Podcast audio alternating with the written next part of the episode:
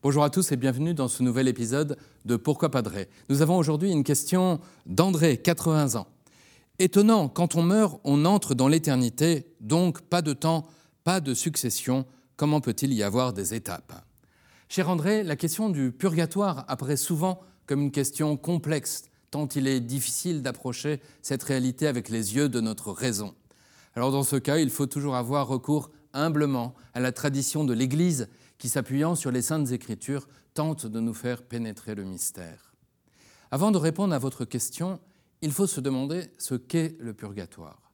Il s'agit de l'état qui existe entre notre terre et le ciel, état de purification pour que nous obtenions la sainteté nécessaire pour entrer dans la joie du ciel. C'est comme un feu purificateur, pour reprendre une image biblique. Mais attention, le purgatoire est une bonne nouvelle car il n'a qu'une sortie possible, le ciel. Ce n'est pas une salle d'attente entre le ciel et l'enfer. C'est un lieu de miséricorde, comme Jésus l'avait annoncé lorsqu'il disait qu'un certain péché ne sera pardonné ni dans ce monde-ci, ni dans le monde à venir. La miséricorde est un lieu de joie, mais c'est aussi un lieu de larmes. Il est possible que cette ultime épreuve soit marquée de la tristesse d'avoir offensé Dieu et nos proches, comme quand on réalise sur Terre qu'on a vraiment fait du mal à quelqu'un. Le purgatoire a aussi influencé la prière de l'Église pour les défunts. Dès les commencements de son histoire, appuyée sur l'enseignement biblique, l'Église a honoré la mémoire des défunts et prié pour eux, pour que purifiés, ils puissent parvenir à la vision de Dieu. Cela se fait particulièrement par l'offrande de la messe. Demander une messe au prêtre de sa paroisse pour un défunt est sans doute ce qu'on peut offrir de mieux pour eux. Alors André, vous faites justement remarquer que l'éternité est l'absence de temps. Qu'est-ce que ça veut dire? Eh bien qu'il n'y a pas de chronologie, pas de jour qui passe, ni de vieillissement.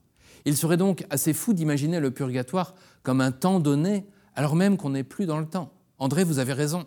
Et le pape Benoît XVI le disait, il est clair que la durée de cette brûlure qui transforme, nous ne pouvons la calculer avec les mesures chronométriques de ce monde.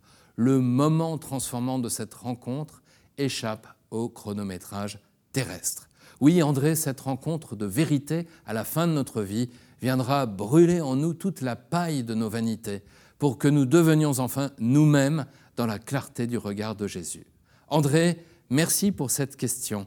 Vous pouvez poser d'autres questions en envoyant un mail à l'adresse pourquoipadré.com ou sur les réseaux sociaux avec le hashtag pourquoipadré. Retrouvez toutes nos vidéos sur le site ktotv.com. À très bientôt.